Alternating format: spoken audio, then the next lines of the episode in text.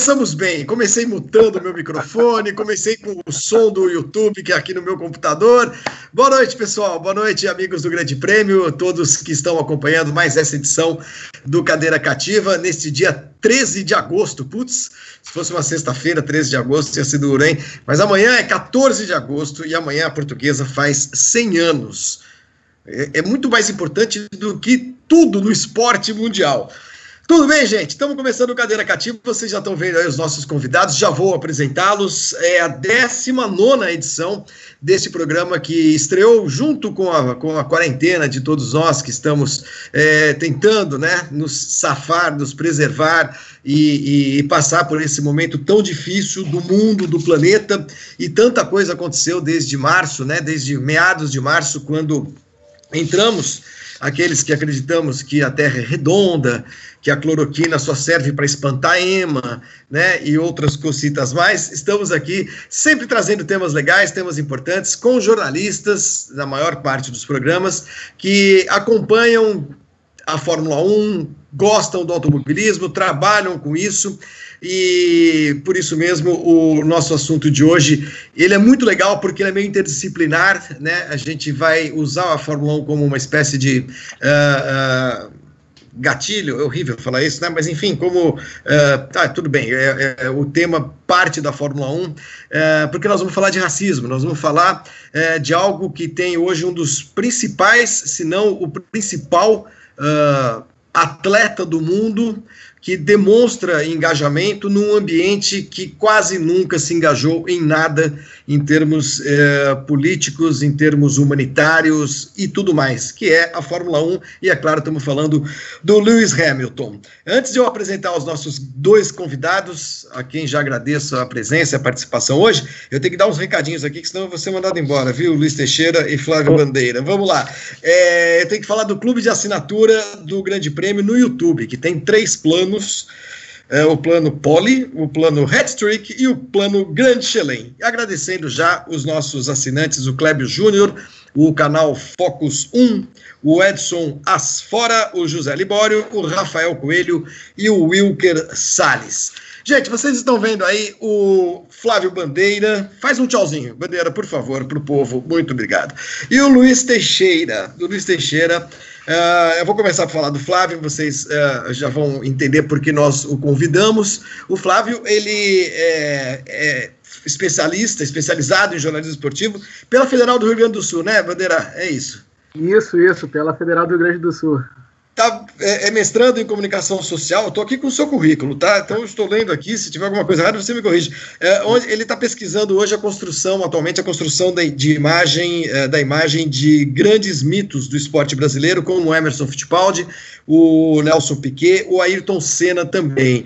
Eu conheço o Bandeira já de algum tempo, de participar algumas vezes do Guaíba 300 por hora, que é um programa da Rádio Guaíba, de Porto Alegre, Uh, o Bandeira também já participou de muitas coberturas uh, de Stock Car, 12 horas de Tarumã. Duvido que você tenha ficado as 12 horas em todas elas. ficou, né? Pior que ficou. Um frio, um frio desgraçado, né? Pelo contrário, é, é em dezembro, né? Então é um calor que tu não faz ideia. É sempre em dezembro, é verdade, é verdade. Um calor, é verdade, um calor danado. Aliás, lugar para ser quente no verão é Porto Alegre, quem não conhece. Uh, tem também o blog Pitlane, você continua com o seu blog Pitlane, né, Bandeira? Sim, sim, continuo cooperando com, com o Bernardo Berch, o pessoal todo da, da, da Rádio Guaíba e do Jornal Correio do Povo. Do Correio do Povo também. Legal. Bandeira, obrigado, viu, pela tua presença, pela, pela ah, participação no programa de hoje. Tudo bem? Tudo bem.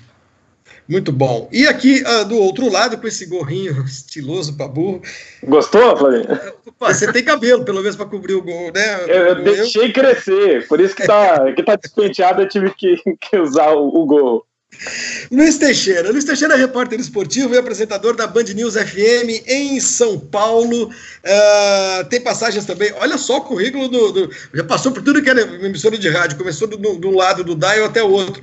Pela Nova Difusora, pela Iguatemi, pela Tupi, Terra e Capital. E é também editor do site Universo do Samba.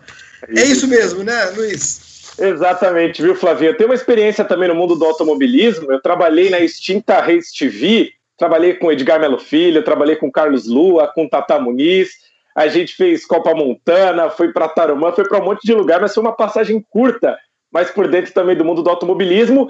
E na Rádio Tupi eu fiz muito tempo os jogos da Portuguesa, a gente sempre se via à distância lá no Calindé, Barcelusa, e até chegar à Rádio Band News FM desde 2015 a gente está aqui em São Paulo. Que legal. Você é de onde, Luiz? Eu sou de Taboão da Serra. Hoje eu moro em Osasco, mas eu sou de Taboão da ah. Serra, região metropolitana aqui de São Paulo. Eu já devo ter xingado você no Canindé, porque certeza, eu xingo todos certeza. os jornalistas. No Canindé eu xingo todos os radialistas, todos os repórteres, todo mundo. Eu xingo todo mundo indiscriminadamente. Ah, você, tá, você, você trabalhou com, com o pessoal da equipe líder? Isso, com Alexandre Barros. Antes dele fazer o que ele fez na portuguesa. Mas segue o jogo. Segue o jogo. Alexandre Barros, para quem não sabe, para quem está acompanhando o programa aí, não é muito familiarizado com as coisas do futebol. Alexandre Barros foi presidente, foi o último presidente da Portuguesa, perdeu a eleição agora, felizmente, pro, pro Antônio Castanheira. Eu digo felizmente porque o trabalho do, do Alexandre foi muito ruim, foi muito ruim. A Portuguesa foi caindo de divisão, foi uma desgraça. O Alexandre que eh, carrega a tradição do pai dele, do Armando de Barros, no rádio, né? É, a equipe líder é uma, é uma equipe de esportes que foi migrando, viu, Bandeira? Você não é daqui de São Paulo, mas olha que coisa louca, já tem isso tem mais de 40 anos.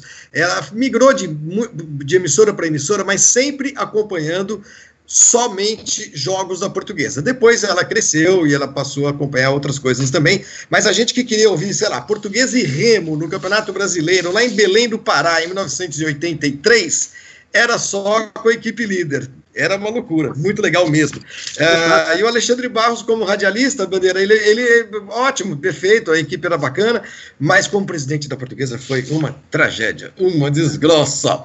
Bom, gente, é, deixa eu ver aqui como é que tá o pessoal já no nosso super chat. Muito obrigado a todos que estão entrando. É só mandar aqui à direita uh, da, da, tela de vocês, vocês mandem os seus comentários, tá? manda uma graninha também que a gente lê é, é, as mensagens que aparecem com destaque. Gente, uh, por que, que nós estamos com o Luiz Teixeira e com o Flávio Bandeira? Porque nós vamos falar de racismo no automobilismo. Esta bandeira, né, com o perdão aí do trocadilho, que foi levantada este ano, né, né, Bandeira, pelo Lewis Hamilton. Uh, e isso aconteceu é, é, basicamente depois do que ocorreu em Minneapolis, nos Estados Unidos, com o, o assassinato do George Floyd, né, por, por, por, por um policial uh, norte-americano. Isso detonou uma, uma série de manifestações no mundo inteiro, é, personalidades, de todas as raças, de todos os credos, uh, mas o Hamilton carrega aquilo que a gente chama, né, Bandeira, de lugar da fala. E, e meio que de repente ele passou, a, a, a ele se transformou num, num, num, grande militante, num grande ativista uh, uh, da causa. E aí chamando atenção também para a ausência de negros, de pretos na Fórmula 1 e no automobilismo em geral. Bandeira, então eu começo com você. Você que é um cara que também está muito uh, dentro do, do automobilismo. Uh, alguma explicação para isso uh, que vá além das causas socioeconômicas, Bandeira? Sim, há uma, uma explicação e ela vem, ela vem um reflexo do que é a nossa sociedade como, né, como um todo, né? É uma sociedade que ela não dá oportunidades para nós pretos, de fato, e que ela tem, um, digamos assim, um sistema que é muito perverso. Ela cria muros, uh, cria inúmeros obstáculos, uh, dificuldades, uh, desde o lado início, desde, digamos assim, da sua base. E com certeza o Hamilton ele deve ter sofrido muito e por onde ele passou, muito provavelmente ele deve ter sido o único negro tanto no kart, eh, em outras categorias e, e deve ter sofrido bastante, eh, a ponto de eh, cada vez que ele ia à pista ter que provar. Eu sempre gosto de dizer aqui em Porto Alegre, rodas de amigos, enfim, que diferentemente do, do, do branco, o negro ele sempre tem que provar um pouquinho a mais e muito provavelmente o Hamilton passou por isso. E, e, ele ter se posicionado numa categoria que todo mundo sabe que ela é predominantemente branca, isso daí é de uma força uh, uh, e é de, digamos assim, uh, gigantesca, assim, é uma, uma, coisa assim que eu já esperava que ele fosse fazer isso, até não cabe aqui julgar se ele demorou, se ele não demorou, mas ele sendo uma autoridade, podemos dizer assim dessa forma, uh, sendo o que ele é, uh, ele tendo se posicionado num esporte uh, que, como eu falei antes, predominantemente branco, elitista, onde os negros de fato são invisíveis, isso é, é, é assim, é de uma importância até histórica, cultural, enfim, que, olha, a gente, a gente, vai, a gente vai conseguir dimensionar nessa, nessa hora e meia que a gente vai conversar aqui.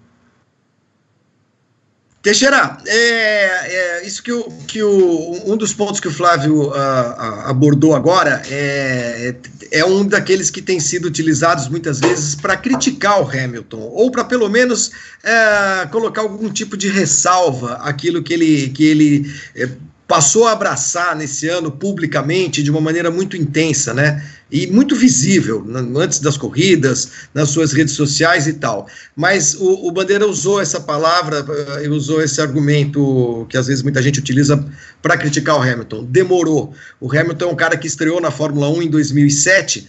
Nós estamos em 2020 e para muita gente que não o conhece, uh, dá a impressão de que ele só foi uh, uh, soltar a voz agora. Eu te pergunto, Teixeira, uh, alguma explicação para essa, digamos, demora? E isso corresponde à realidade? Ou Hamilton, ao jeito dele, vem fazendo essa, essa militância, enfim, vem sendo um cara engajado há mais tempo do que a gente está observando agora? Vamos lá. Primeiro, agradecer mais uma vez o convite, né? É, Para a gente entender o racismo na Fórmula 1, a gente tem que entender o racismo, né? O que, que ele é, como ele é estruturado, como ele é formado. E assim, eu costumo dizer que, independente da profissão, seja piloto de Fórmula 1 ou seja presidente dos Estados Unidos, é, você não pode errar se você é negro. É muito difícil você ter uma segunda chance. E o, o Lewis Hamilton está na Fórmula 1 há mais de 13 anos. E óbvio que tudo estourou, explodiu com o caso do George Floyd agora em maio de 2020. Só que a gente traz um exemplo para o futebol, por exemplo. O que aconteceu com o Aranha, que não era um cara consagrado no futebol, não era um cara que tinha um espaço muito grande, não era um cara que tinha uma carreira muito boa e não era um cara que sabia se expressar bem. Ele denunciou o racismo e acabou a carreira dele. Então é muito difícil o negro ter uma segunda oportunidade pelo simples fato dele ser negro. Então, hoje, é, sendo o maior campeão da história, da, da, um dos maiores campeões da história da Fórmula 1, né, tem é, o, o, lance do Schumacher, mas sendo um dos principais atletas do planeta, junto com o LeBron James, que também é, faz esse, é, essa militância contra o racismo, ele se sentiu no momento certo, na posição certa, é, sabia que era o único ali, e como o Bandeira disse, ele já deve ter passado isso é, muitas vezes na vida dele de ser o único, como a gente passa, né, Bandeira? A gente sabe disso, como jornalista, como repórter, como, é, enfim, como estudante de jornalismo na faculdade, a gente sempre. É, quando a gente fala de minoria, as pessoas tentam minimizar essa questão de minoria ou romantizar, né? O que é um erro também. Você romantizar uh, o racismo ou você ser minoria e, e ser romantizado. Olha, ele é negro, mas ele conseguiu. Não é porque eu sou negro eu consegui. É uma dificuldade. E eu acho que hoje, com a carreira consolidada, com uma, um espaço interessante, com um lugar de fala é, em potencial, ainda mais com o advento de rede social, de internet, eu acho que foi o momento certo, ele está se expressando muito bem, ele está batendo de frente, inclusive com algumas lendas de, da Fórmula 1 que vocês conhecem melhor do que eu, como Mário Andretti, o Stewart, enfim. E, e, tem um ponto que eu acho que é crucial nessa discussão, Flavinho. É, você tem que saber do que você está falando. Não é porque eu sou negro que eu sei falar sobre o racismo. A gente tem aqui no Brasil o maior exemplo disso. 52% da população é negra, só que nem metade desses 52% sabe é, um terço da história do negro. Então não adianta você chegar e discutir se você não ensina o negro. Não adianta você querer discutir o racismo com o negro se nos livros de história cerciam a história do negro. E é, é tudo muito complicado e, e vai da estrutura. Mas voltando ao Hamilton, voltando ao foco, eu acho que foi o momento certo, a hora certa, e ele está corretíssimo e tem o meu apoio, claro. Olha, isso que vocês estão me dizendo é, já, já me faz já, é, refletir sobre algo que eu nunca tinha refletido antes, é, que é a história do momento. É, Bandeira e, e Luísa, a pergunta vale para os dois. É, me baseando nisso que vocês disseram, do, de o negro ter de provar o tempo inteiro e não ter normalmente uma segunda chance.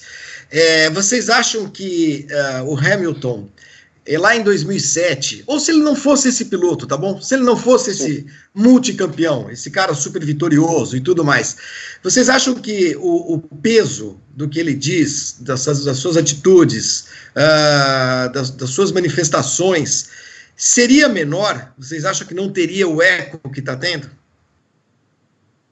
Por favor, Bandeira. Uh, provavelmente não. Uh, no caso, ele ser um piloto afirmado, isso aí. Mas se fosse por exemplo, todas essas conquistas, se ele não tivesse, se ele não fosse o Hamilton, o cara que é hoje, eh, muito, muito provavelmente ele seria minimizado, eh, a fala dele seria, eh, digamos assim, iria para aquele lado, um termo que eu acho horrível, questão do mimimi, ele está exagerando, algo assim nesse sentido. Ser o que ele é hoje, tendo seis títulos mundiais, óbvio que se olha para o Hamilton de uma maneira totalmente diferente. Se ele fosse um piloto, sei lá, uh, mal comparando com poucas vitórias, alguém que, uh, digamos assim, andou por outras equipes, teve uma carreira não sólida, não uh, representativa como é a dele hoje, com certeza seria diferente essa militância dele. Ele seria visto de uma outra maneira. E, e isso não vale só para o Hamilton, vale também na sociedade para o negro em si. Né? Sim. Ele para ele chegar nesse momento, ele tinha que estar muito afirmado profissionalmente. Entra essa questão da segunda chance. Uh, se ele não fosse o que ele é hoje, dificilmente, não digo que ele não seria engajado, ele seria engajado, mas, uh, digamos assim, a interpretação do, do, engajamento dele seria totalmente diferente. Né? E ele não teria também o espaço para falar tudo isso, né? Porque é, ao ser um multicampeão de Fórmula 1, ele tem um palanque absurdo. Ele tem uma legião de fãs, é, é, é, a mesma coisa você colocar o Hamilton ao lado de um piloto iniciante, né? A legião de fãs que o Hamilton tem, independente da cor ou do, da nacionalidade, e a legião de fãs que um, um piloto que está iniciando agora tem na Fórmula 1, por exemplo. Sei lá, a gente pega Lando Norris. Mas é, eu acho que o que tem de importante também é a evolução da sociedade. É, o espaço de voz que o negro vem tendo e o espaço de entendimento de algumas pessoas que não são negras mas tentam é, entender o que é o racismo. É, há 13 anos atrás, há 14 anos atrás, é, não se filmava tantas ações policiais com, o racista, com assassinatos, com, é, com discriminação, por exemplo. Hoje em dia a gente vê um policial que está trabalhando na folga como segurança de um shopping agredindo um cara que vai trocar um relógio de presente do pai num shopping no Rio de Janeiro, segunda maior cidade do país, e para tentar disfarçar o racismo, ele fala que o garoto estava usando um boné de, uma suposta facção criminosa, sendo que nos protestos da Paulista tinha é, um monte de brancos usando uma blusa com referência ao nazismo. E as, as pessoas não, eram, não, não foram presas. Então, é, mesmo tendo esse espaço, ainda há dificuldade hoje. Mas eu acho que a estrutura formada pela sociedade de hoje e por tudo que o Hamilton conseguiu faz com que a voz dele seja ouvida há 13, 10 anos atrás, ele podia bater, ele podia falar que dificilmente ele seria ouvido e dificilmente uh, a Fórmula 1 abraçaria essa causa como está sendo abraçada esse ano. Agora, Bandeira e Teixeira, né, é, ao longo do, dos anos do, da história, dizer, historicamente, a gente teve uh, atletas negros, uh, ídolos, vitoriosos, espetaculares, em quase todas as modalidades. De fato, no automobilismo, o Hamilton é, é único, né? É único, é único e tem a ver com, com essa estrutura do, do, do, do, do esporte, um esporte elitista, um esporte uh, ah, para gente rica e tudo mais, essa coisa toda. Agora, uh, todos esses atletas no futebol, no basquete, no atletismo, em várias outras modalidades, uh, nem todos, nem todos ergueram a voz em algum momento das suas carreiras. É, a que, que vocês atribuem isso? Por que, que, por que uh, tudo que o Hamilton está fazendo hoje chama tanto a atenção uh, e a gente não, não olha para trás e fala assim, mas por que, que o Pelé não fez? Por que, que o, o João do Pulo não fez? Por que, que o, sei lá, um jogador, o Michael Jordan, e por aí vamos, né? É, por que, que o caso do Hamilton ele é tão específico, ele é tão especial? Eh, eu sempre procuro levar isso para o lado da afirmação. Uh, e uma coisa muito importante, e isso eu, eu tenho, eu carrego pessoalmente, assim, que é a questão de estar afirmado. Para não ser só mais um, um termo que a gente utiliza aqui no Sul, só mais um chiliquento, só mais um que só quer causar, só mais um que só quer chamar a atenção. Uh, eu acho que passa muito pela afirmação. Uh, por exemplo, Pelé, muito, também com amigos, uh, Dá para se dizer que era outro período? Dá, dá para se dizer que era outro período. Uh, quais as razões, por quais razões que o Pelé nunca se afirmou, nunca se afirmou, nunca quis se posicionar? Eu confesso que para mim é um grande mistério e ele teria total autoridade para ser uma voz muito ativa. E ele nunca quis, entre aspas, se envolver, né? Mas passa assim pela questão de você se afirmar, de você mostrar que você tem a, a capacidade, que você é de fato competente para aquilo e que você pode ser, uh, digamos assim, um expoente naquilo. Né? Pelo menos para mim passa muito por isso. Né? É, eu concordo com, com Bandeira, mas eu incluo uma outra, um outro fator que eu acho que é bastante importante, né? É, não só na Fórmula 1, mas em outros esportes, a gente pode entender que o negro ele é sempre é, convidado a ser a atração da festa, mas ele nunca é o convidado para organizar. A gente não tem pessoas negras organizando o futebol, a gente não tem pessoas negras organizando o basquete, o vôlei, a gente não tem presidentes de clubes, a gente não tem diretores de futebol, a menos que é, eles já tenham uma carreira no esporte. Por exemplo, ele é ex-jogador. No jornalismo a gente tem isso também. É, um comentarista de futebol negro, ex-jogador. Vocês uh, estão entendendo? E assim, é, a questão da afirmação ela é muito importante é, para ter o poder de fala, mas vem também do entendimento é, o quanto o Pelé sabe sobre racismo. O quanto o que há 40 anos atrás ele sofria, ele achava que era apenas uma brincadeira, mas não é. E hoje a gente mostra que não é. E, e, tem também o processo, essa palavra eu não gosto, mas eu tenho que falar, o processo de embranquecimento. O jogador de futebol, o negro principalmente, quando ele começa a ganhar uma estrutura poderosa, é, mais espaço, mais visibilidade, a gente tem isso no brasileiro que, que é mais próximo, a gente pode tocar, é, ele passa para o lado da elite. O que, que eu quero dizer quando ele passa para o lado da elite?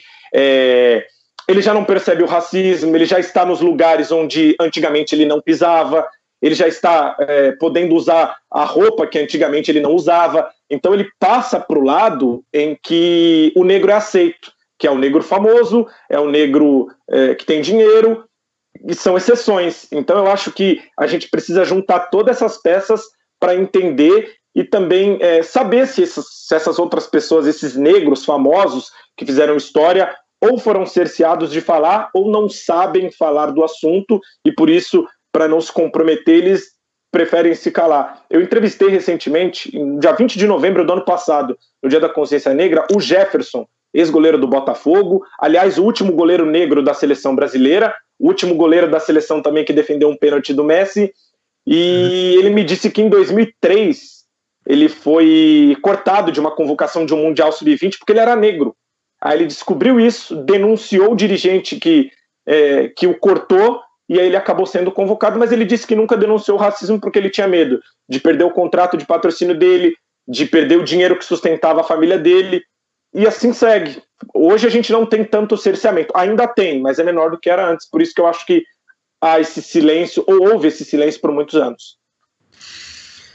Gente, deixa eu perguntar um negócio para vocês. Uh, quando o Hamilton chegou à Fórmula 1 em 2007, uh, eu lembro muito bem que cada cada façanha que ele realizava uh, era descrita como é o primeiro negro a disputar um grande prêmio, é o primeiro negro a fazer uma pole, é o primeiro negro a fazer uma, uma, pontos, é o primeiro negro a subir o pódio, é o primeiro negro a ganhar uma corrida. É, é, parece que naquele ano, parece naquele ano, é, tudo que, se, que dizia respeito ao Hamilton era acoplado à, à, à cor da pele dele. Né? Uh, isso incomodava uh, vocês, incomodava os negros de uma maneira geral, uh, Bandeira, porque chegou, chegou uma hora que, assim, primeiro que o cara estava fazendo tudo, estava ganhando tudo, ele era, ia ser o primeiro negro a fazer tudo sempre, porque ele era, primeiro que ele era o primeiro negro a correr na Fórmula 1, então qualquer coisa que ele fizesse, ele seria o primeiro. É, mas parece que a única coisa que importava para a imprensa branca era isso, olha, um negro fazendo pole, puxa vida, nossa, olha, é, que coisa incrível, um negro ganhando corrida. E, e, a que ponto isso, até que ponto isso incomodava vocês? E tentando se colocar na pele dele, até que ponto isso incomodava ele? É, né, eu me lembro que na época, tão logo que ele foi anunciado que viria o primeiro piloto uh, negro né, da Fórmula 1, eu vi aquilo como uma novidade e eu vi com aqueles olhos de encantamento absoluto. Assim, eu, Poxa, que legal! É, é aquela coisa assim, ó, eu tô ali, sabe? De alguma forma. Não é o Flávio que está naquele cockpit, mas eu me sinto representado.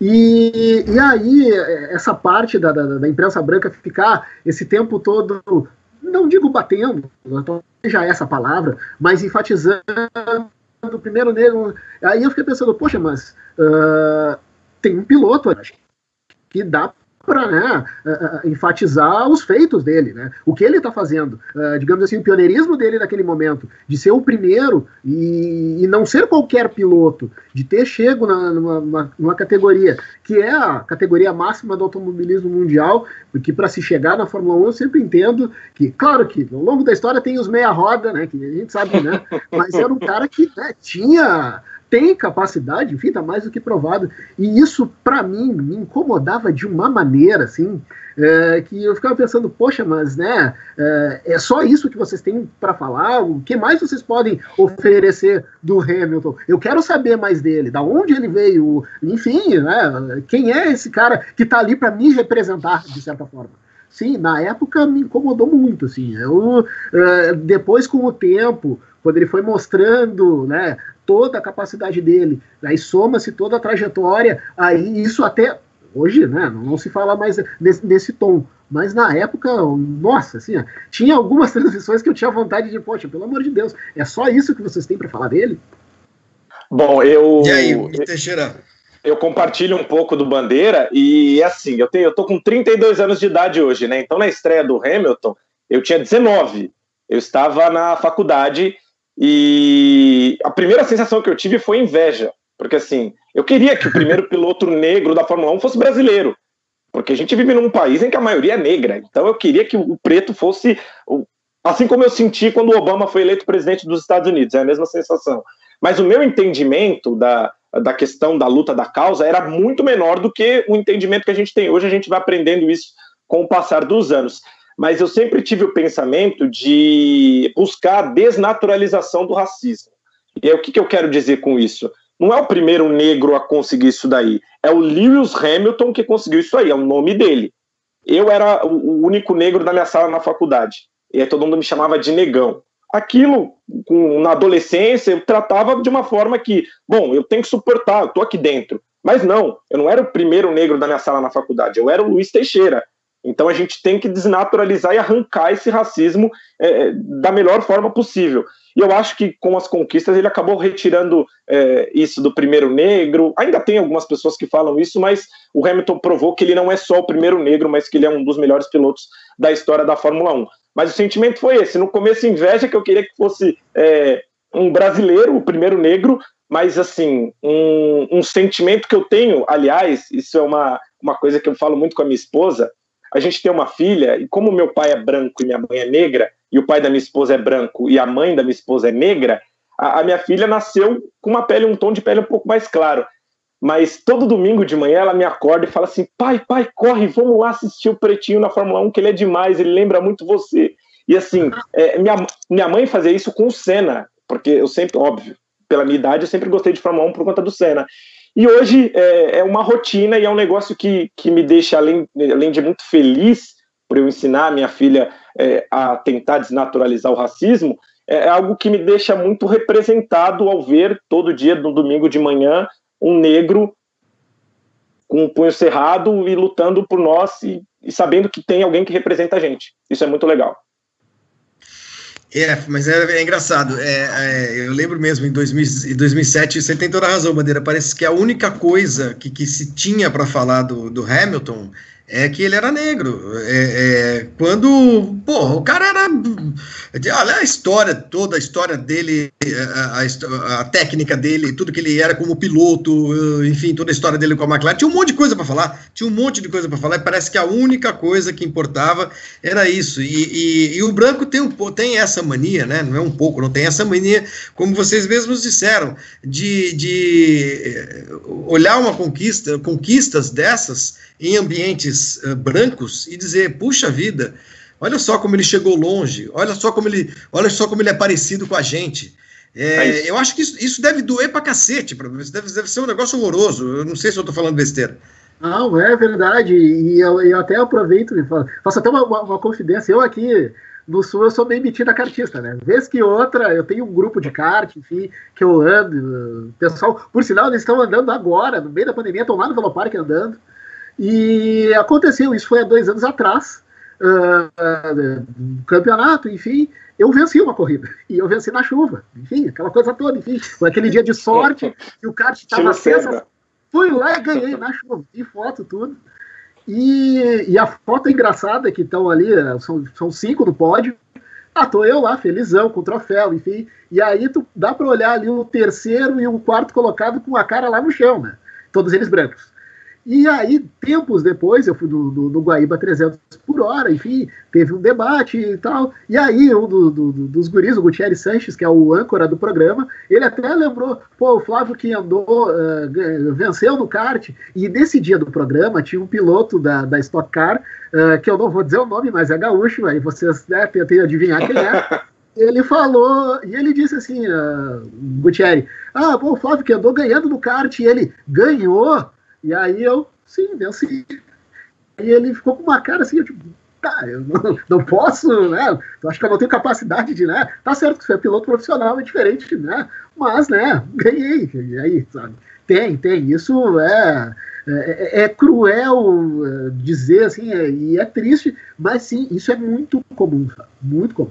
E, e rapidinho, Flávio, é, à vontade, pode falar. É, Isso, isso é um tipo de coisa que, por exemplo, é, se acontece com uma pessoa que não é negra, é, ela não sente, vai passar despercebido e, por não saber o que é isso, ela vai tratar esse tipo de racismo, que é um racismo estrutural, como mimimi, que é aquela dor que você não sente e aí você acaba atacando. Mas assim, assim como o, o Bandeira passa, é, eu já vi vários olhos tortos para mim, porque assim, o estúdio da Band News FM ele é espelhado aqui em São Paulo por muito tempo com os programas do Boixá, acho que vocês já viram na, na, na Band, que é, é, um estúdio, parece um aquário. E quando as pessoas passam e vê que o único negro da rádio está lá na mesa, mexendo na mesa, apresentando um programa, a gente vê esses olhares todos, tipo, o que, que esse cara está fazendo aí? E, e, e, a gente sente, é uma dor que a gente sente todos os dias. E se a gente não, não explodir, não falar e não se manifestar, é, quem acaba morrendo é a gente, de uma forma ou de outra. O, a imagem do, do Teixeira sumiu, voltou, mas o áudio foi perfeito, deu para ouvir perfeitamente. É, Teixeira, tranquila, tranquilamente. Foi e voltou. É, é, isso, é isso mesmo. É, gente, o, você, você conhece o pessoal de kart, né, Bandeira? Você, molecada e tudo mais. Uh, o, o, Hamilton, quando ele esteve no, no, no programa do Bial, é, e, e, foi bacana que ele tocou no assunto, ah, quando, isso foi na altura do Grande Prêmio do Brasil do ano passado. Ele disse que ele sofria uh, racismo, claro, explícito, não era nada indireto, não, não era nada, nada insinuado, quando era piloto de kart, quando era moleque. Uh, e aí eu pergunto a vocês, o, o, quanto o racismo, o racismo mesmo, impede ou inibe garotos negros de começarem uma carreira no automobilismo? Vai, Luiz. Luiz? Oi. Eu vou começar. Ah, não, pode começar. Pode, não, não, pode, pode, come, eu, eu até, pode começar, Bandeira. que seja Bandeira, até por ser o cartista da, da roda. Ah, não, é, ganhou corrida, já ganhou corrida na chuva, já veio cagar uma regra aqui que não, porque na chuva tem para ninguém, imagina, não sei o quê. Então vamos lá, Bandeira. Mas, Vou te desafiar, lá. viu? Porque você deve pesar mais do que eu. Eu ganho de você no peso, pelo menos isso. não, ganharia fácil. Eu, eu imagina. Com a pandemia. Mas sim, sim. É. no caso, sendo negro, então, até porque o kart, a gente nunca, não, não pode desprezar que é uma época em que o piloto está ali com o pai, tem, enfim, tem a questão familiar, enfim, e para o negro ela é, inibe, com certeza inibe, porque ali que tu, ali já, tu já tem o contato com um ambiente que ele é predominantemente branco. É, é, é, muito difícil, a menos que tu uh, tenha algum aporte sendo negro para chegar no kart em condições de vencer. É, e se você chega num ambiente que, que ele é predominantemente branco e você não tem condições de vencer, você vai ser só mais um ali. Então ali já é, digamos assim, o estopim para que você sequer tente fazendo um exercício e trazendo para o meu lado pessoal, enfim, eu sempre gosto de dizer que se, se eu tivesse grana, eu andaria de kart seguidamente e tentaria até ser piloto, mas não tem como, né? Porque é muito caro. E quando eu era pequeno, e eu morava em outro bairro aqui em Porto Alegre, tinha uma escola de kart que ela era no Tarumã, em Viamão. E eu cresci, né, vindo da Fórmula 1, ouvindo do meu pai, é, que ele dizia, Flávio, não é um esporte pra gente, é um esporte de branco, acho que não, a gente não vai ter dinheiro para fazer isso, acho melhor não, vai jogar bola. Na época, de fato, ouvi o meu pai, enfim. Então, é, é um período, é um, é um momento que, a menos que você chegue no kart e tenha alguma coisa que vá te manter uh, em nível de competição com os brancos de igual para igual, ou então você já desiste ali. E foi, por exemplo, o próprio caso do Hamilton, que uh, ele dizia que o pai dele teve que vender M coisas para que, que ele ficasse, para que ele não desistisse e se mantesse em alto nível ali. Porque se ele não tivesse em alto nível, com certeza ele teria desistido. Então esse é um período crucial. E o kart, não adianta, tem a família ali, é, a, é aquela família competindo, e aí você, é, sendo negro, você vai ser sempre inferiorizado naquele momento, porque aquilo ali não é o teu ambiente, entre aspas, né? Então, é complicado, é, cru, é cruel, assim, e o Hamilton e a família do Hamilton, eles foram muito uh, firmes nesse ponto, sabe? É uma firmeza, por exemplo, trazendo para o meu lado pessoal, eu não teria. Meu pai não teria. Tanto que ele me convenceu, eu fui jogar bola. É, e, e, a gente sofre. Pois não, por favor. Não, não, fala, Teixeira, eu ia só passar a bola para você. Eu, por exemplo, por conta de tudo isso que acontece, eu sou um cara, eu tenho 32 anos de idade, eu nunca andei de kart na vida.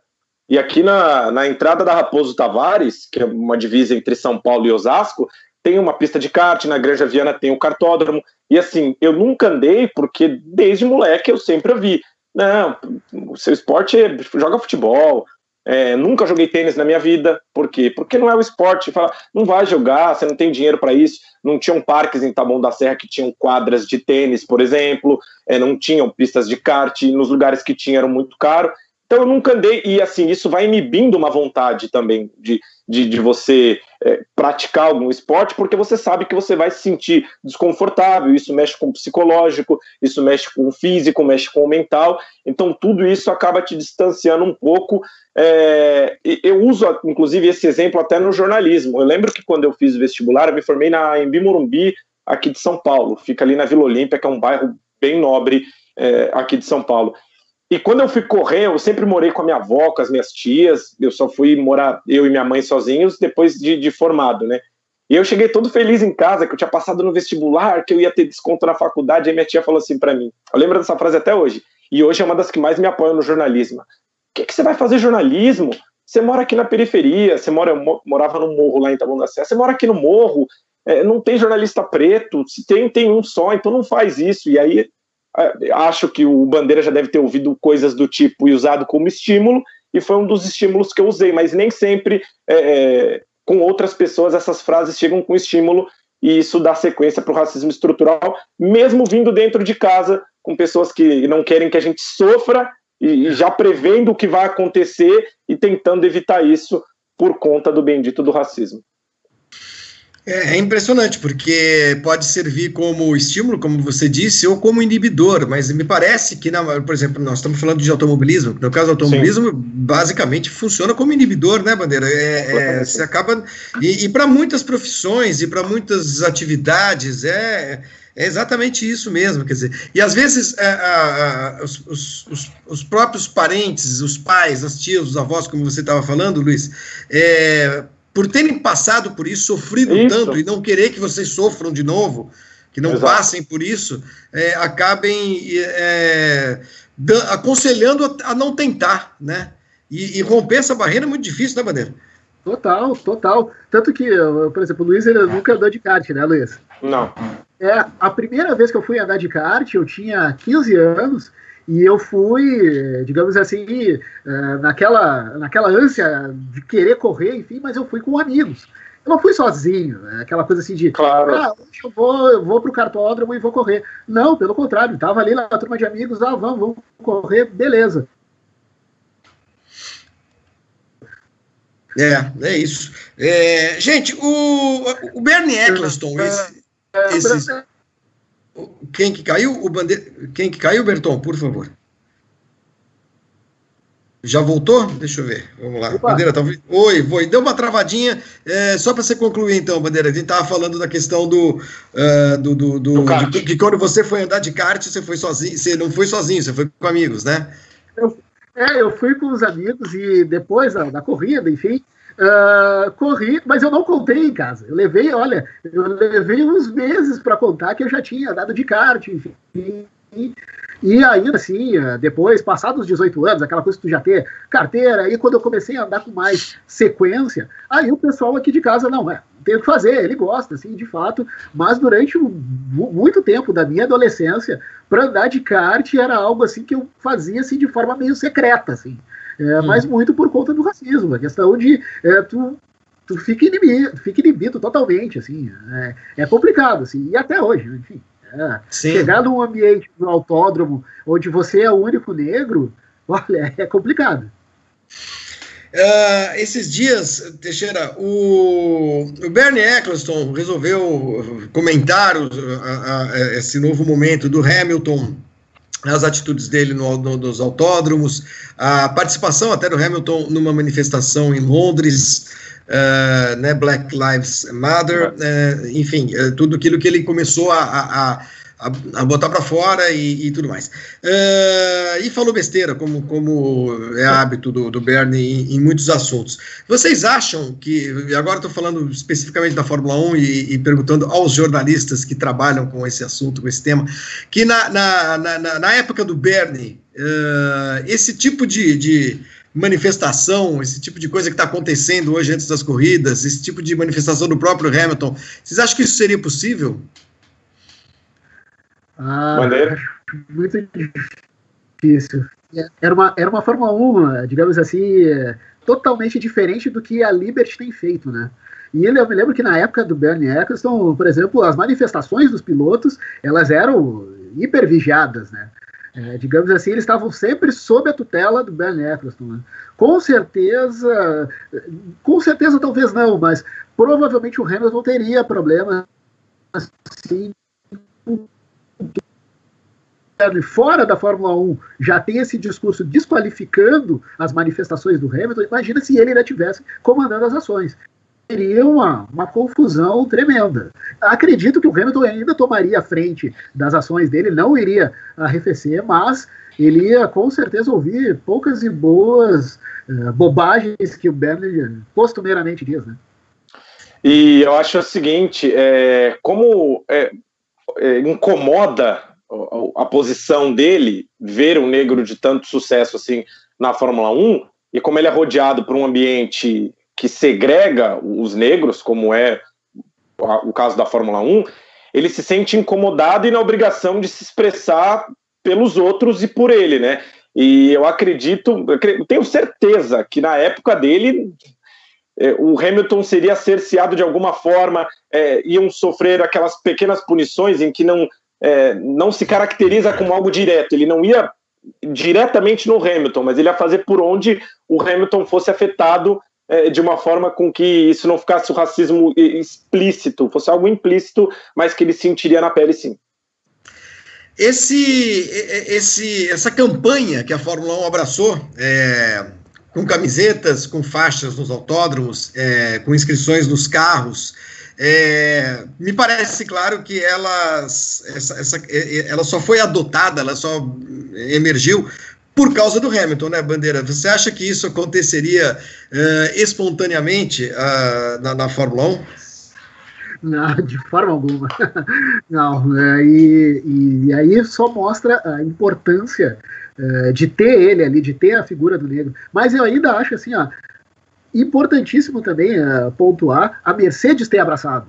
A equipe ter, né, uh, digamos assim, também encabeçado essa, uh, uh, as manifestações do Hamilton.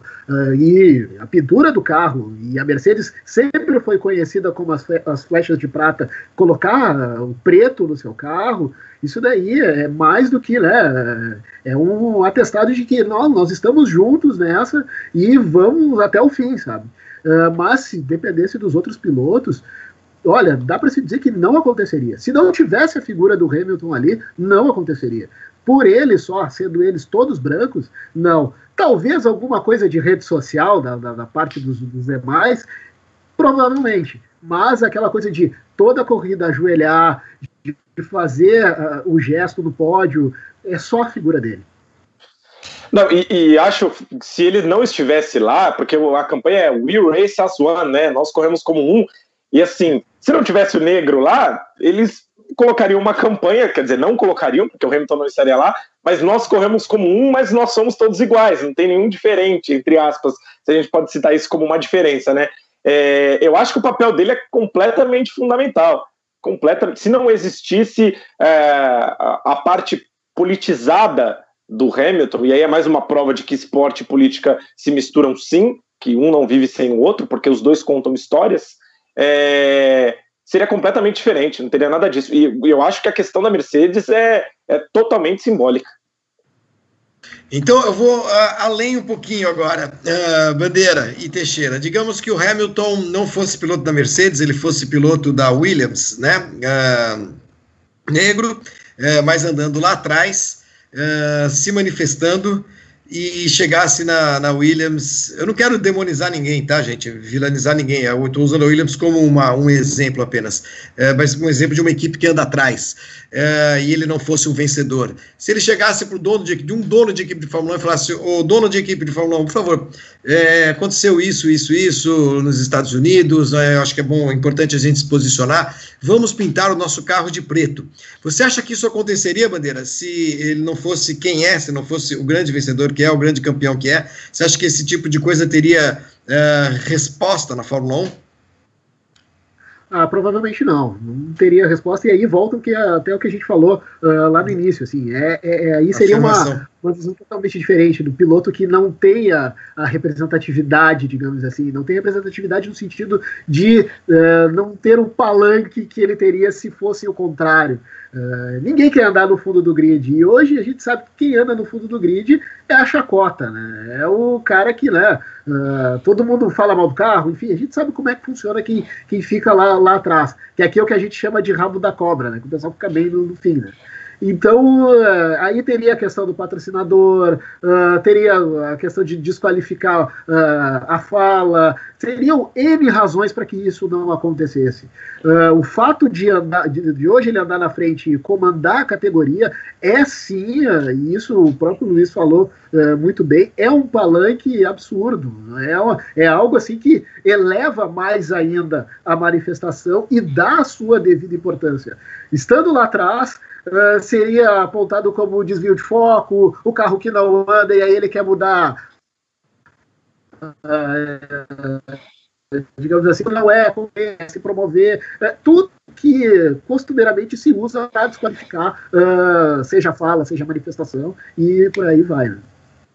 E eu acho que essa fala dele que deságua, deságua não só na Fórmula 1, mas também deságua em outras categorias. Porque, por exemplo, na NASCAR a gente tem o Bubba Wallace, né? Não é nenhum Lewis Hamilton, não é nenhum piloto genial ou, do, do, do topo. E aí teve todo aquele caso de acusação de racismo que conseguiram desqualificar, mas se você coloca um boneco pendurado com uma forca, a gente sabe quais as referências que tem, mas fizeram com que isso fosse desqualificado. Mas o Buba teve o apoio de toda a rapaziada da NASCAR. A galera andando com ele na pista tal. Se não existisse um Lewis Hamilton antes, se não tivesse um, um lugar de fala para um piloto multicampeão no topo, eu, eu, tenho certeza, é óbvio que a gente não prevê o futuro e nem vive em universos paralelos, mas eu tenho certeza que nada do que aconteceu com o Buba aconteceria se não fosse o Hamilton. Para você ver como a importância de um lado é, equilibra do outro. Ninguém teria coragem de peitar o Buba é, sendo piloto ou estando dentro da categoria, é, depois de tudo que o Hamilton vem fazendo e vem mostrando. Bandeira, o, também não se, não se nega que uh, o, o, o assim, a estupim para o Hamilton passar também a se manifestar foi o assassinato do George Floyd. É, e, será que isso aconteceria se não fosse o assassinato do George Floyd? A, a maneira como esse, esse episódio mobilizou, comoveu as pessoas do mundo inteiro e tudo mais. É, de novo, não quero acusar o Hamilton de, de, de ah, só está fazendo agora, porque só agora, está atrasado, demorou, não é nada disso. Mas acho que às vezes precisa de um detonador, né? É, Teria havido outro? Você acha, Bandeira? Você acha que isso era um processo que já vinha, já vinha amadurecendo na cabeça do Hamilton? Uh, é que a questão do George Floyd, além de ter sido um estopim, eu acredito que teria acontecido, porque a gente sabe, a gente não pode negar que o, o George Floyd ele não é o único, né? Tem outros George Floyds que sofrem a mesma coisa todos os dias. Então, se não fosse o George Floyd, seria outro. Uh, fatalmente, isso uma hora ia ia ter o estopim, ia explodir, enfim. E eu acredito que o Hamilton, de alguma forma, ele chamaria isso a atenção. Uh, até porque ele mesmo já da Fórmula 1, com aquele episódio lá, eu acho que foi 2008, se não me engano, agora não me falha a memória, uh, naqueles treinos livres lá em Barcelona, que tiveram os torcedores do Alonso, que travestidos vestidos de macaco, enfim, em algum momento ele iria se manifestar, uhum. em algum momento isso acontecer, cedo ou tarde. Uh, eu acho que a, a, questão que aconteceu com o George Floyd, uh, além de ter sido estopim, também já era algo que provavelmente dentro do próprio Lewis já estava já maturado. É, foi só, digamos assim, a fagulha para que ele uh, viesse para essa militância de vez. Então, se não fosse com o George Floyd, com certeza seria com outro, algum outro episódio, porque foi o que eu disse antes. Uh, o que aconteceu com o George Floyd acontece todos os dias. E, e a gente pode. Exato, e a gente pode colocar esse ponto de, de estopim também na questão da cobertura da imprensa, né? Porque, por exemplo, é, e aí a gente entra na questão do racismo também e até um pouco de xenofobia, porque, por exemplo, é, é, na África a gente tem diversas tragédias tão horríveis ou mais é, complicadas e mais perversas do que a gente vê no noticiário todo dia e não tem o mesmo peso na hora de se noticiar por ser nos Estados Unidos, por ser da forma que foi, pela representatividade que o estado de Minneapolis tem, por ser um policial branco e por ter uma visibilidade internacional, aquilo juntou tudo numa bolha para explodir. A gente no Brasil, logo na sequência, a gente viu que tiveram vários outros casos é, semelhantes ou piores que o George Floyd. É, tem criança no Rio de Janeiro morrendo com bala perdida, criança negra, obviamente, na favela tem é, músico tomando 80 tiros num carro por parecer suspeito, e mas eu acho que por ser onde foi, por acontecer onde aconteceu e por ter a repercussão internacional, e aí acontecer algo nos Estados Unidos tem uma repercussão muito maior do que acontecer alguma coisa em Angola, é, porque a notícia de Angola não vai chegar no Hamilton, mas a uhum. notícia dos Estados Unidos, seja de um negro ou de um branco, vai chegar no Hamilton. E aí eu acho que isso é, ajudou. Mas se não fosse esse, seriam outros, eu tenho certeza. É, eu, eu, eu acho que sim também. É, aliás, episódios não faltam, né? O, o Bandeira e Teixeira, se você abrir o, a internet agora, você vai encontrar alguma coisa assim. É, foi esse o detonador, como poderia ter sido outro qualquer. Eu realmente acho que o Hamilton já estava num momento é, de grande amadurecimento e querendo falar sobre vários assuntos. Inclusive, a gente viu no ano passado ele já falando sobre queimadas na Amazônia, né, sobre a questão do meio ambiente e tudo mais. Uh, quando vocês viram uh, os pilotos nesse ano no Grande Prêmio da Áustria, uh, ali no grid, alguns ajoelhados e outros não, é, vocês fizeram algum tipo de julgamento sobre aqueles que não se ajoelharam? Passaram a olhá-los com alguma antipatia? É, o fato de não se ajoelhar pode ser considerado um ato é, racista? eu queria ouvir de vocês sobre isso. Bandeira. É, eu confesso que eu vi os que não se ajoelharam com. E ainda os vejo com antipatia. É, julgá-los como racistas ou não, talvez seja um pouco pesado, talvez, não sei se é essa a palavra, mas uh, me deu a impressão, olhando a, a, posição que eles, eles estavam, enfim, como se não, aquilo não pertencesse a eles e, tipo, é um problema do Hamilton. Só que aí tu vê do lado do Hamilton o Vettel, quatro vezes campeão do mundo, enfim, engajado, sabe? E aí tu fica pensando, poxa, qual é o problema desses caras, sabe? O que, que, que, que vocês precisam para entender que é um, algo que é muito importante e que é uma dor do negro, sabe? É uma dor daquele cara que está ali ajoelhado. Eu confesso que eu passei a vê-los com muita antipatia. Como racistas? Provavelmente é cruel, ninguém quer ser chamado de racista, mas talvez como racista, sim, de fato. Porque eles poderiam, pelo menos, se não se posicionar ali, pelo menos falar alguma coisa. Enfim, mostrar que estão do lado do Hamilton. Não, estou junto com você nessa.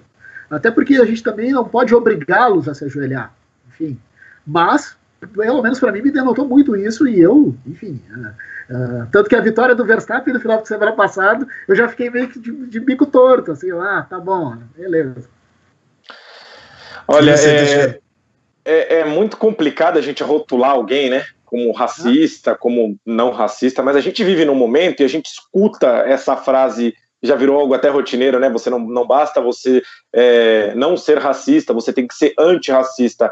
Quando eu vi aquela imagem, de verdade, Flávios, eu parei para pensar e falar assim: o que, que incomoda uma pessoa a se ajoelhar por 10 segundos numa pista de Fórmula 1 antes de uma corrida em solidariedade a milhares de pessoas que morrem é, em todo o planeta por conta dessa maldita, desse maldito desse racismo. Aqui no Brasil são 23 minutos para morrer um, um, adolescente negro. Então, é, o tempo de, sei lá, de 20 voltas é o tempo que, que se gasta, falando duramente assim, para se matar um negro aqui no Brasil. E eu, eu fiquei perplexo eu no dia eu listei o nome e deixei separado, falei, esses daqui eu não, não me significa mais nada, entendeu? Na, na Fórmula 1. Porque assim, é, tem aquela a famosa história do, dos racistas, é, tem cinco racistas sentados na mesa. É, se você não é e senta lá, você passa a ter seis. Porque você sendo conivente, você está silenciando, você está aprovando, você está deixando aquilo acontecer. Então eu acho que o ato de se ajoelhar é o ato de mostrar que você não quer que aquilo aconteça mais. Se você não se ajoelhou, aquilo é indiferente para você. Sendo indiferente para você, é, é, aqueles pilotos passaram uhum. a ser indiferentes para mim também. Uhum.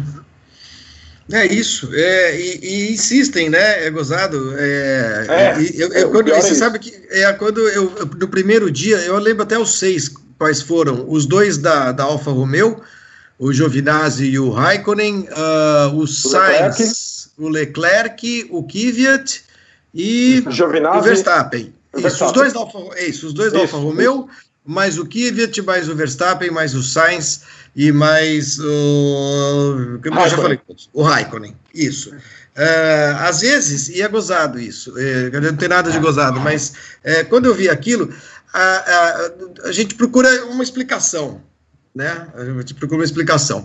É, do Raikkonen, por exemplo, a gente às vezes minimiza, porque a gente fala que o Raikkonen não sabe nem exatamente onde ele está, o Raikkonen não está nem aí com nada e tal. Mas a gente não deve minimizar, eu acho que nem assim. Não, né? é, não tem essa de não estar tá nem aí, tem de estar tá aí. É, eu acho que é um pouco por aí, né, Bandeira? É, a gente também não. não a gente também não transigir nessas horas, sabe? Cara, você tem que se posicionar sim. Não tem essa história de que esporte não se mistura com outras coisas. Se mistura sim. É, e essa foi um pouco, isso foi um pouco o meu sentimento também. Mas eh, você vê, no primeiro, primeiro reflexo da gente que não está no lugar, uh, no, no, lugar de vocês, que nunca passou por isso, é tentar minimizar. É horrível isso. E assim, é, rapidinho, sabe o que, o que é o mais triste para eles? É que toda vez que alguém for buscar algo sobre esse assunto, vai ter aquela foto. E os que não ajoelharam estarão de pé e todo mundo vai saber quem é cada um deles. E assim, a gente tem ali, eu tô com a lista aqui, inclusive, é, pode, podem passar, sei lá, 10, 15 anos, ninguém vai saber quem é o Giovinazzi. Mas vão saber que ele foi um cara que pouco se importou para a luta antirracista, mas na Fórmula 1 vai passar assim como já passaram vários. Isso é o mais triste para eles. Não, e só complementando, e, e tu pontou bem, Luiz, custa ajoelhar 10 segundos para dizer que tá junto na causa custa se posicionar.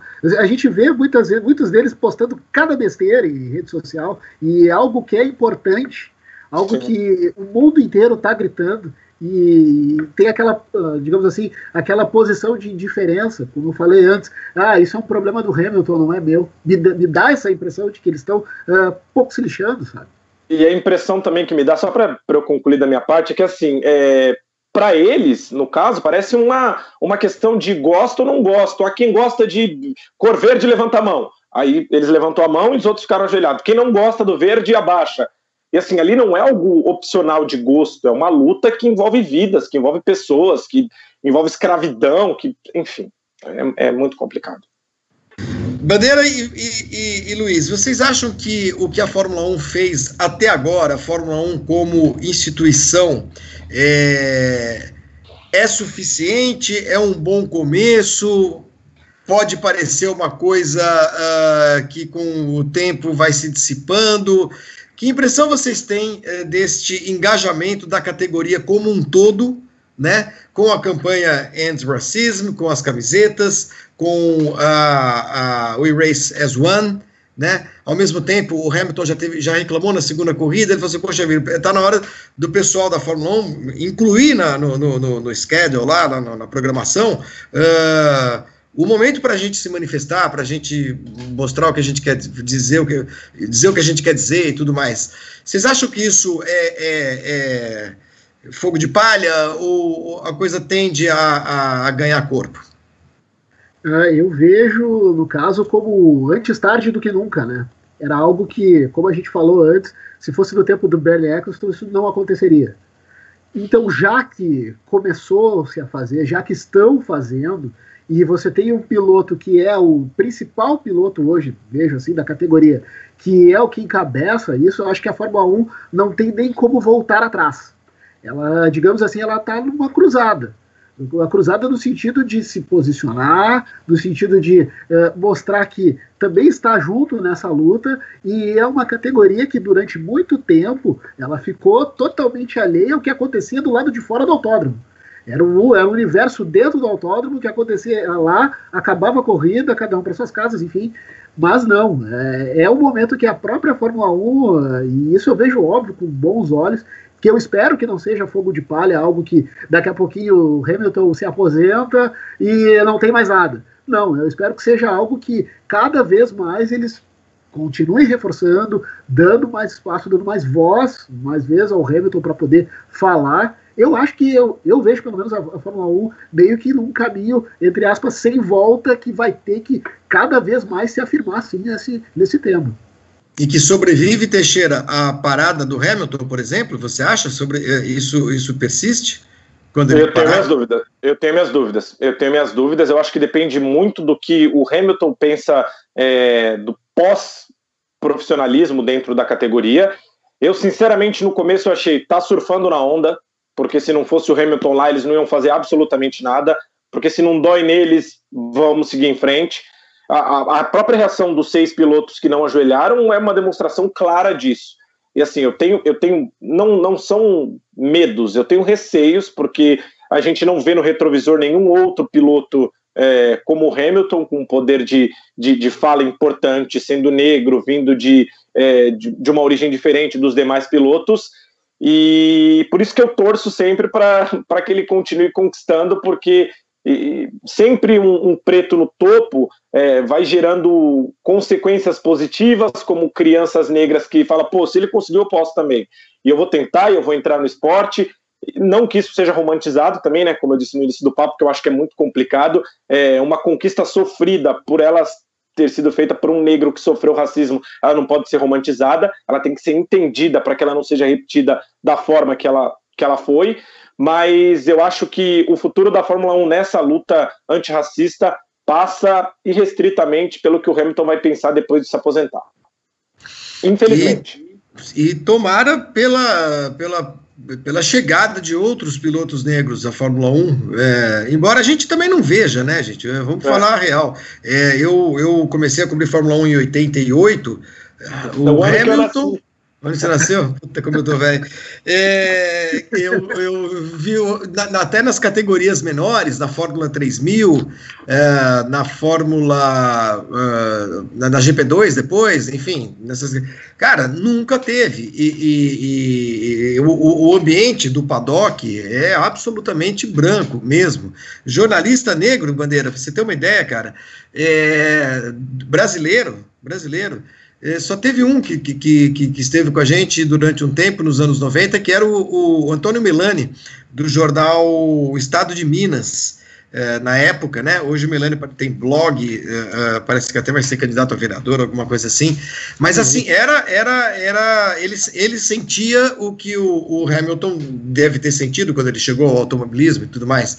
Tanto que uma vez o, o Melani chegou a uma festa em Mônaco e uma dessas festas abertas aos jornalistas, enfim, de patrocinador, não lembro bem o que, que era, uh, e ele só entrou porque vocês sabem quem foi buscá-lo na porta?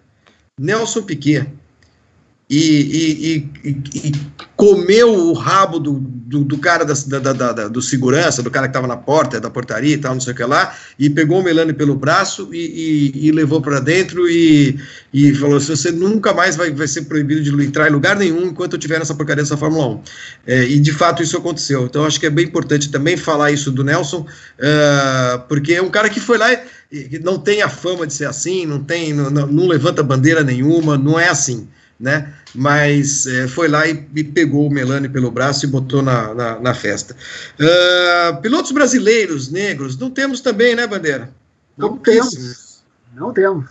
Poderia ser eu, mas não deu, né?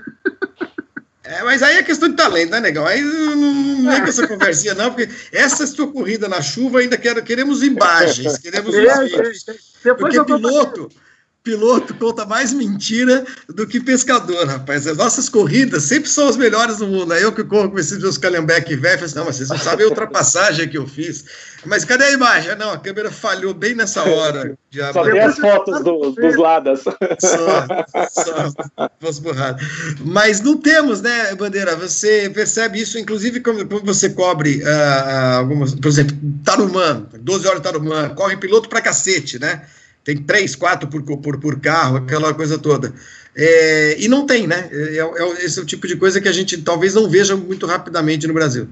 Não, não tem, não tem. Até a, a primeira vez que eu, tomei o, digamos assim, o choque de realidade, digamos assim, uh, quando, na minha primeira 12 horas de Tarumã, e quando eu cheguei, comecei a circular pelos boxes e eu não vi nenhum. E seja piloto, seja, enfim, imprensa, e aí eu só fui ver os negros na, na, naquelas posições que, entre aspas, a galera né, diz que é comum a gente, que é limpando banheiro, uh, que é olhando credencial, nunca nas de destaque. Uh, não tem piloto e, obviamente, não vamos né, tapar o sol com a peneira se tratando de Rio Grande do Sul, você sabe muito bem, menos ainda. Então, uhum nenhum piloto brasileiro que chegou a categorias importantes, é, é, Teixeira, é, era negro. Nenhum, nenhum, não, nenhum, não rigorosamente nenhum, zero. Não, e, e, isso passa pela essa estrutura que o, o, Bandeira falou do início, né, de você ser inibido de praticar o esporte, de você não ter a condição financeira de praticar o esporte, da fatídica fala, ah, vai jogar futebol, por quê? Porque você sai na rua descalço, pega uma bola de mesa e joga bola. Você não consegue uhum. montar um kart com isso, você não tem roda, motor, é, estrutura. E aí a gente volta ao racismo estrutural, né? Tá tudo já enraizado e pronto para você ficar distante daquilo. A única forma que você tem de se aproximar ou é tendo dinheiro e sendo famoso de, de alguma forma, ou é você ocupando as posições é, que o Bandeira citou, ou é o faxineiro, ou é o segurança. Isso não é, é um privilégio da Fórmula 1. A gente que é jornalista sabe disso. A gente encontra os nossos, eu falo nos nossos, eu e Bandeira, por exemplo, se eu for entrar na Band, na portaria tem o negro medindo a temperatura, eu vou no banheiro, o negro tá limpando e, e tirando é, o papel e colocando o álcool em gel para os brancos se limparem e não pegarem o coronavírus, mas quem tá lá na, na zona de risco, na zona de batalha, são os negros. E detalhe? É, eles são invisíveis para muitas pessoas. Não, não para gente, né, Bandeira? Não, de forma alguma. Muito pelo, e muito pelo contrário, é, quando a gente chega, principalmente Eles jovens, dão até um sorriso, né? Exato, eles, eles olham pra gente com um olhar de admiração. Poxa, é. que legal, cara. É, até ano passado, trabalhava numa, numa empresa aqui em São Leopoldo, que é Grande Porto Alegre, uh, e eu era o único negro da equipe. E também, uh, os que tinham na empresa, que eram pouquíssimos, uh, também nessas posições. Né? Tinha uma faxineira, tinha um ele era auxiliar de serviços gerais, cuidava da manutenção do prédio. E tão logo que eu cheguei na, na empresa, depois de contratado, enfim, uh, eles chegaram para mim, poxa, que legal, tem que ter mais aqui, enfim. E aí, quando teve uma festa da empresa, reuniu lá a equipe, que eram 80 pessoas, eu era o único negro, né? E, e, e de fato, nesse, nesse ponto, nós somos invisíveis. Ah, Deixa eu dar uns recadinhos aqui, gente, uh, porque eu estou deixando os nossos os internautas aqui à deriva totalmente. Uh, vou mencionar alguns nomes aqui e vou fazer uma pergunta para você, Bandeira. Aliás, vou fazer já, eu não sei quem foi que escreveu aqui. Tá bom, uh, Berton, muito obrigado. Mas eu vou dando uma olhadinha aqui. O, o Bandeira, você, nós jogamos no mesmo time na Copa Trifon?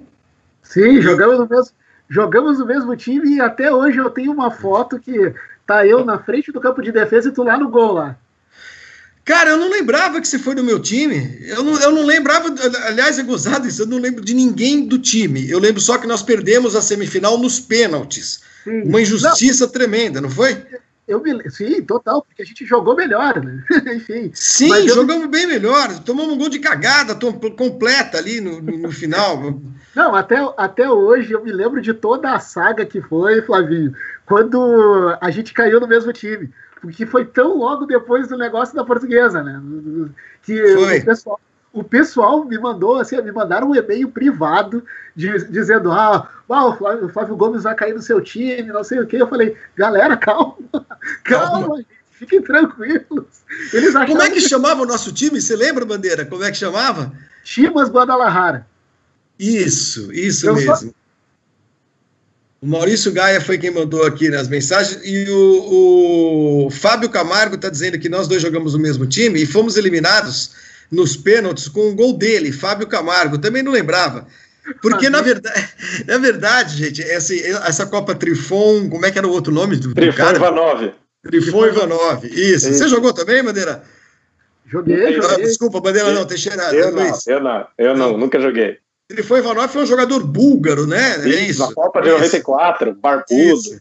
E essa Copa Trifon Ivanov era uma, um pan, negócio meio um pandemônio, porque tinha é jornalista, gente de esquerda, era um, era um cara, uma fauna louca.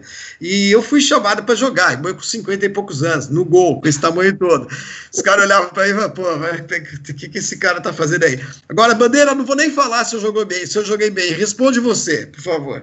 Ó, fechou o gol. E, e eu, eu, nunca me esqueço na, na, na, nas cobranças de pênalti que, que a gente foi eliminado. O Flavinho chegou e falou assim: ó, vocês acertem todos que uma eu vou pegar. Só que, né, é. tem um jogador nosso que errou e a gente foi eliminado. E não fui Exatamente. Eu. Não, não, foi um japonês, eu acho. Foi um menino Sim, japonês. Eu não lembro o nome dele também, porque, de novo, eu não conhecia todo mundo ali, sabe? Eu era meio que um corpo estranho, aquela, aquela, aquela turma que, porra, era super ativa nas redes sociais, era o maior barato, era o maior barato mesmo.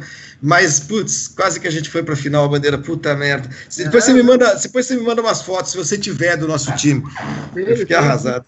Fazia muito tempo que eu não jogava bola. Uh, vamos lá. Uh, que bom, que bom. Eu não lembrava mesmo que a gente tinha jogado no mesmo time. Não lembrava de ninguém do time. Putz, fiquei tão arrasado. Uh, o Gustavo de Lucena, ele tá mandando 10 reais aqui, falou assim: olha, aproveitando a temática, é importante divulgar que dois professores universitários, eu não sei onde, ministram o curso sobre racismo estrutural. Vou dar os nomes deles aqui: Denis de Oliveira e Silvio de Almeida. Obrigado, obrigado, Gustavo, pela, pela tua mensagem. vamos lá, que mais aqui? O José Libório o Silvio de Almeida é o professor Silvio de Almeida, né? O professor é. Silvio de Almeida é bem ativo aí. Ah, é sim, sim, é esse, é. esse, esse, exatamente. É exatamente. Silvio de Almeida. Da aula é nos Estados Unidos também, inclusive. Não estava ligando. Foi no Roda Viva outro dia, não foi, foi. ele, Teixeira? Foi, foi, foi um show, foi, foi um espetáculo, foi, foi, um espetáculo, é verdade, eu não estava ligando o nome à pessoa. Uh, José Libório perguntando se há alguma entidade que tem algum projeto para superar essa barreira no Brasil. Eu acho que ele está falando em termos de automobilismo. Bandeira, há algum movimento uh, organizado uh, no Brasil que tenha como, como, como temática o racismo no automobilismo? Não, hoje eu não vejo nenhum movimento diretamente com essa temática. É uhum. algo que eu vou dizer assim, ó, talvez, a gente discute aqui em Porto Alegre no 300 por hora, a gente discute sim, mas uh, tá na hora de isso ser mais, uh, frequentemente aparecer mais na pauta. É algo que sim, precisa ser discutido. Uh, precisa também ter um movimento que insira mais negros dentro do automobilismo, uh, também no jornalismo de automobilismo também, isso é importante, porque tem uh, muitos erros que amam o automobilismo, não tão só, assim como eu, sabe? Tem muitos Flávios que também gostam e querem também chegar a poder ter a possibilidade de uh, poder cobrir uma corrida, poder ver a, a estrutura de um autódromo, mas hoje um movimento específico não. Isso você já respondeu a pergunta do Leandro Godinho, falando exatamente sobre é, a, a, cobertura no automobilismo, como é para um jornalista negro, a dificuldade de, de se chegar aí. Uh, Gustavo Marti, ou Marti, que programa incrível, como sempre, Flávio Gomes esquentando o coração das pessoas. Obrigado pela sua postura, sempre muito humana. Parabéns, Teixeira e Bandeira. Obrigado a você, Gustavo, pela, pela sua mensagem. Uh, o Leandro Godinho também manda um abraço para vocês dois, mais um que manda uma mensagem. Deixa eu ver aqui quem mais. Uh, ah, tem muita gente aqui citando como também um piloto aí brasileiro, e eu acho legal fazer essa menção. Gente, vocês dois uh, vão, acho que vão concordar comigo. Uh, um piloto brasileiro que, que tem sido muito engajado em causas muito importantes e eu vou dizer para vocês, cara, talvez seja o único, e eu digo isso com uma dor no coração, e não se trata só de política, não, trata-se também de causas importantes, né? João Paulo de Oliveira, que está no Japão, uh, Bandeira e Teixeira, uh, tem sido um, uma voz muito importante nesse meio do automobilismo. Não sei se vocês concordam. Sim, sim, é, até isso é uma coisa que uh, turma aqui de Porto a gente comenta muito, a gente fala muito sobre o João Paulo de Oliveira. E na pista também é uma pena ele não ter ido para outras categorias, eu digo Europa, que é onde, de fato, a coisa acontece junto com os Estados Unidos, mas que sim, ele tem sido, ele é um cara muito ativo em rede social e muito engajado, assim, e, e para piloto, sabendo, a gente sabe a origem de muitos deles, né, que, né, não, não precisa citar aqui, Uh, ele é assim, é, ele destoa da maioria deles. Eu digo questão de personalidade, questão de, uh, de olhar o outro de uma maneira diferente, enfim, é um cara que merece ser ouvido assim, ó, com atenção. Não sei se você pode... acompanha ele, Teixeira, você acompanha? Conheço ele, só que o problema é que ele não pode ser uma voz solitária, né? É, ele tem que ser ouvido, ele tem que ser divulgado e ele tem que ser acompanhado. Eu acho que é necessário, principalmente é, nessa categoria, ainda mais como o Bandeira citou, por se tratar de um piloto que não está num grande centro do automobilismo. Ele é conhecido por quem acompanha, pelos fãs dele, obviamente, e ele fala para esses fãs, ele tem o público dele, só que isso é perigoso por ele ser uma voz solitária, né? Se não tiver o apoio, ele pode cair, entre aspas, no, no, no mesmo, na mesma armadilha que o Aranha, por exemplo, caiu quando se trata de racismo. E tem sido, viu? Uma voz solitária. Entrou aqui o Marcos Bonilha, que o Bonilha eu lembro bem lá na Copa Trefou, figuraça. tá com a gente aqui também uh, no nosso super chat aqui. Um beijo para você, Bonilha. Gente, estamos chegando à reta final do programa. Eu queria. Uh, deixa eu ver. Teve aqui, o Reinaldo Rodrigues está mencionando aqui o JP de Oliveira. Incrível como só tem ele me dá uma tristeza, diz aqui o Reinaldo Rodrigues. Deixei de seguir um monte de pilotos no Twitter depois das últimas eleições e ele se mantém.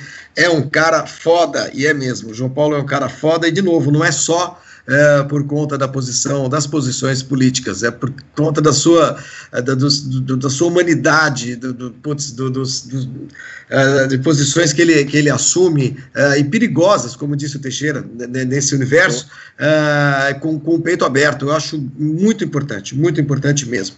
Meninos, eu queria encerrar deixando vocês dois absolutamente livres para dizerem o que vocês bem entenderem nesses minutinhos finais aqui do programa. Uh, já agradecendo, claro, a presença, Bandeira e Teixeira, uh, e, e, dizendo que acho que, mesmo que a gente não tenha, às vezes a gente não, não, não, não, conclui nada de conversas como essa, né? Mas a gente cresce, a gente aprende, a gente reflete, a gente pensa. E eu acho que nesse sentido o programa de hoje foi bacana demais para a gente uh, pensar nesses temas com um pouco mais de profundidade, com outro olhar, e o olhar de vocês dois é essencial para isso. Bandeira, fica à vontade. Bom, primeiro eu queria agradecer demais o convite. Confesso que quando eu recebi o convite, eu estava no meio da minha pesquisa para dissertação, eu quase caí para trás. Eu, como assim? uh, queria agradecer muito, uh, também agradecer a turma que acompanhou. Meus amigos estavam enlouquecidos hoje na rede social, enfim. E, Flavinho, sei que, sempre que precisar, estou à disposição. Depois eu vou te marcar no Twitter, vai mandar todas essas fotos, tá? Tem várias. Enfim, muito obrigado. Obrigado você, Bandeira. Parabéns pelo seu, pelo seu trabalho. Estou louco para ver o seu, o, a sua pesquisa. E me chame mais para participar do Guaíba 300 por hora. Tudo bem que o meu Lada não vai a 300 por hora, mas a gente, né, a gente dá uma enganadinha aí, tá bom? Tem programa para vir para as 12 horas. Ah, rapaz, fim de ano, né? Dezembro, e Porto Alegre, Tarumã, não sei se os caras vão. tô brincando, gente. Eu tô cheio de amigo em Porto Alegre. É, a gente brinca muito porque todo mundo. Algumas pessoas não sabem, mas quem sabe é, imagina que eu tive problemas por causa de Twitter com a torcida do Grêmio e bababá. Já estive em Porto Alegre depois disso, mais de uma vez. Já tive no Veloparque correndo, já tive na cidade. É, tenho é, enormes amigos e, sinceramente, se a gente se pautar por maluquice de rede social, a gente não sai de casa. Então, tem nada disso, não. Adoro Porto Alegre de paixão. E se der, vou sim, tá bom, Bandeira? 12 horas de Tarumã. Vamos ver como é que vai ser esse ano, né? Se vai ter, se vai dar para fazer com o público, se não vai dar e tudo mais. Uh, fica aí, não vai, não vai embora não, que a gente tem que encerrar o programa. Teixeira, obrigado mais uma vez. É, parabéns pelo todo o seu trabalho na Band News FM. É importantíssimo, é importantíssimo mesmo, é vital. E foi muito legal ter a sua participação com a gente hoje aqui no Cadeira Cativa. Eu que agradeço, agradeço demais o convite. Também fiquei um pouco assustado na hora que eu recebi o convite. Falei, pô, mas os caras nem me conhecem e tal. Conheço o Flavinho há muito tempo, acompanho. E, e, assim, agradecer ao Gabriel Carvalho que entrou em contato comigo, Pedro Luiz Cuenca, que é um amigaço que eu tenho de muito tempo, toda a rapaziada da estrutura que não aparece, né? Mas sempre uhum. dá o um suporte legal pra gente agradecer a vocês mais uma vez a oportunidade, que é muito, mas muito importante a gente ter voz, principalmente em canais que que dão uma visibilidade maior para a gente falar e, e, as pessoas entenderem também o assunto. Eu estou com uma camisa aqui, Flavinho, ó, do Observatório da Discriminação Racial. É Deixa um trabalho do Marcelo. Aqui, ó. Tô vendo, tô vendo. Chega de preconceito. Uhum. Chega de preconceito. É do Marcelo Carvalho, um grande lutador antirracista negro aí do Rio Grande do Sul, que ele começou um trabalho muito, muito interessante, que é o Observatório da Discriminação Racial no Futebol. Ele começou em 2014, quando aconteceu todo aquele problema com Aranha. Ele acompanhou aquele ex-árbitro Márcio Chagas, no caso da banana, que colocaram banana no escapamento do árbitro. Hoje, o Márcio Chagas também é uma voz importantíssima dessa, nota, dessa nossa luta. E eu quero encerrar deixando um recado para todo mundo que está acompanhando a gente tentar desnaturalizar é, de todos os tipos o racismo. É, ele está em lugares em que a gente menos imagina e menos espera. A, a reflexão é super importante.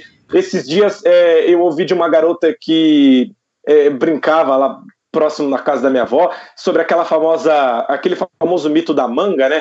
É, você não pode tomar leite e chupar manga porque mata mas é, uhum. poucas pessoas sabem que isso se trata de um mito da época da escravatura aqui no Brasil, porque a manga sempre dava no pé e apodrecia e era o alimento dos negros, e para você tirar a atenção do leite, que era uma das fontes da riqueza dos brancos que tinham os escravos, ele, eles criaram esse mito e contaram essas histórias para os escravos de que consumir o leite com a manga é, mata a pessoa. Então os negros ficam com a manga que, apro que apodrece e, e, cai no pé de monte, e o leite que a gente usa para se alimentar e também para comercializar ficam com os brancos. Então são coisas como denegrir, esse tipo de coisa que a gente tem que é, desnaturalizar, tirar da nossa vida e também prestar atenção no, no outro, olhar para o lado, saber que o negro sofre, não é mimimi, porque não é sua dor, e pôr a mão na consciência de que o racismo mata e ele precisa acabar. É isso. Eu acho que não há nada, juro mesmo, a acrescentar. É, é, me sinto muito honrado pela. Fico até um pouco emocionado de ouvir algumas coisas que a gente não gostaria de ouvir nesse mundo de merda que a gente está vivendo. Mas, enfim, obrigado, Luiz, obrigado, Flávio. É, obrigado a todos que participaram e a gente vai voltar semana que vem com cadeira cativa. É, ainda, se possível, discutindo sempre temas importantes, temas é, relevantes. Foi muito bom ter vocês aqui. Obrigado mesmo, Teixeira. Obrigado, Bandeira. Obrigado a todos que participaram. E o Cadeira Cativa volta semana que vem. Valeu, gente. Tchau.